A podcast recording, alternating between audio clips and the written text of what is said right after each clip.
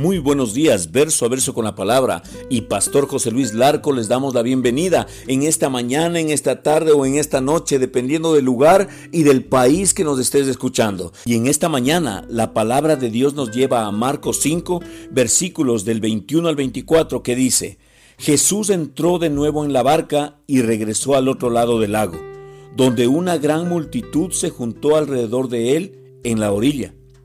Entonces llegó uno de los líderes de la sinagoga local, llamado Jairo. Cuando vio a Jesús, cayó a sus pies y le rogó con fervor. Mi hijita está muriendo, dijo.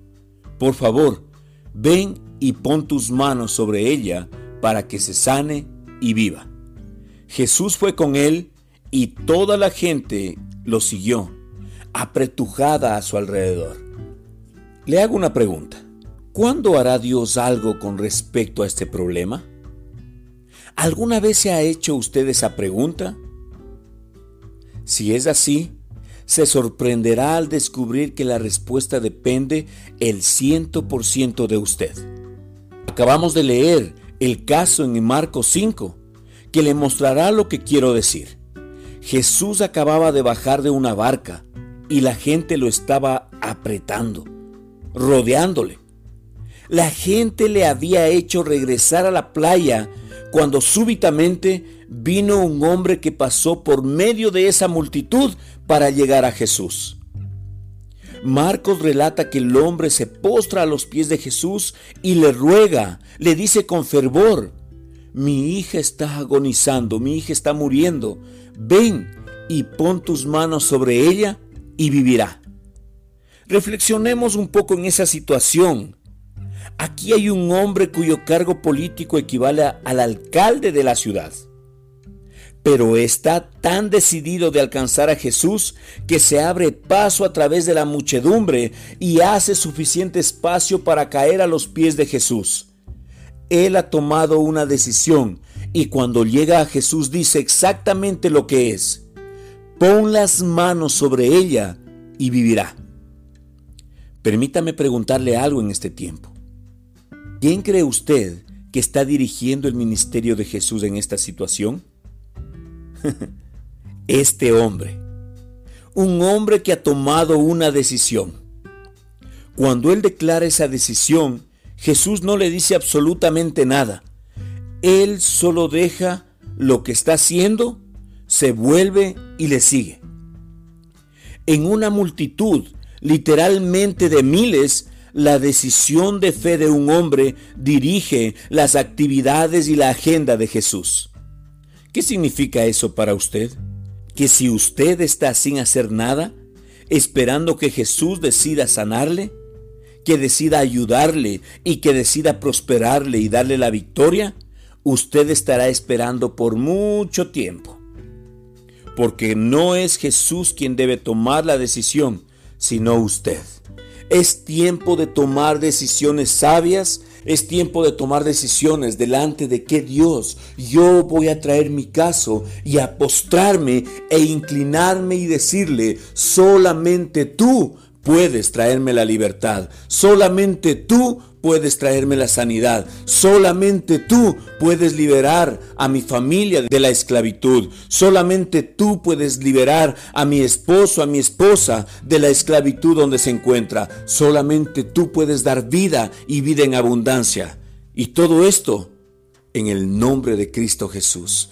Él es el único que ha muerto y hoy ha resucitado para estar más vivo que nunca en cada uno de nuestros corazones. Y si Él está vivo, no puede estar en un lugar donde existan muertos. Así es que tus sueños, tus esperanzas, tus deseos y tus anhelos son vivos porque Cristo Jesús está en tu corazón. Y anhelo y deseo que todo lo que el Señor haga y haya puesto en tu vida él no va a venir y te va a golpear la puerta y te va a decir, ok, hagámoslo. No, Él está esperando que tu fe se active, que tu fe se estire, que tu fe alcance un nuevo nivel y que tu fe sea cambiando la agenda de Jesús en este día. Oremos juntos. Amado Padre, bendito Dios, amado Salvador, queremos darte toda la gloria, honra y alabanza, Señor, al único, a ti, Señor Jesús Anhelo que tu Espíritu Santo descienda en nuestras vidas, que tu Espíritu Santo descienda en cada una de las familias que están escuchando verso a verso con la palabra, que descienda en cada uno de los corazones de las personas que escuchan verso a verso con la palabra. Oramos, Espíritu Santo, porque cada una de estas personas tiene al Espíritu Santo en su corazón y si no lo tiene, Señor, hay alguien que les habla de la palabra de Dios, pero sabemos que la palabra que es sembrada en estos corazones, que es la palabra de Dios, no regresará vacía, sino que es enviada y cumplirá el propósito por el cual está siendo enviada. Gracias te damos, Señor, por un día más. Gracias por el gozo que pones en nuestro corazón. Gracias por la alabanza que pones en nuestros labios. Gracias por la esperanza, Señor, que pones en nuestro espíritu. Te alabamos, te bendecimos y te exaltamos a ti, Señor, creyendo que la mejor decisión es venir a los pies de Cristo y traer nuestras cargas a Él porque en Él encontramos la victoria. En Él hay vida, en Él hay libertad, en Él hay sanidad, en Él hay gozo, en Él hay paz. Señor, gracias te damos, Señor Jesús, por tu amor y tu fidelidad. Todo esto te lo pedimos y te lo entregamos en el nombre que es sobre todo nombre, en el nombre de Cristo Jesús. Amén. Escríbenos al correo electrónico verso a verso con la palabra arroba gmail.com. Creemos que la esperanza en Jesús no se termina. La esperanza en Jesús continúa. Y hoy tenemos una noticia muy importante que darles. Próximamente, verso a verso para madres, será un tiempo de bendición y de edificación en la palabra de Dios junto a mi esposa, la pastora Karina Delgado. Por favor, te animo a que ores con nosotros y ores por nosotros, por los sueños y proyectos que tenemos con verso a verso con la palabra y que el Señor tiene con cada uno de nosotros. Estamos gozosos porque se vienen cosas grandes. Estamos gozosos porque el Señor no nos quiere dejar estancados, nos quiere impulsar a hacer cosas mayores. Y todo esto lo hacemos en el nombre que es sobre todo nombre, en el nombre de Cristo Jesús. Recuerda, la esperanza que tenemos en Jesús no se muere por una circunstancia negativa. La esperanza tiene el poder para que esa circunstancia negativa se someta y doble sus rodillas ante Cristo Jesús.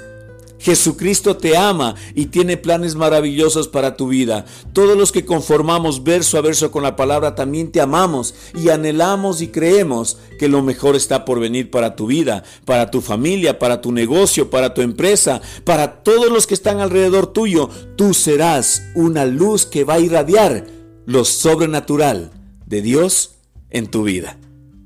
Con amor, Pastor José Luis Larco.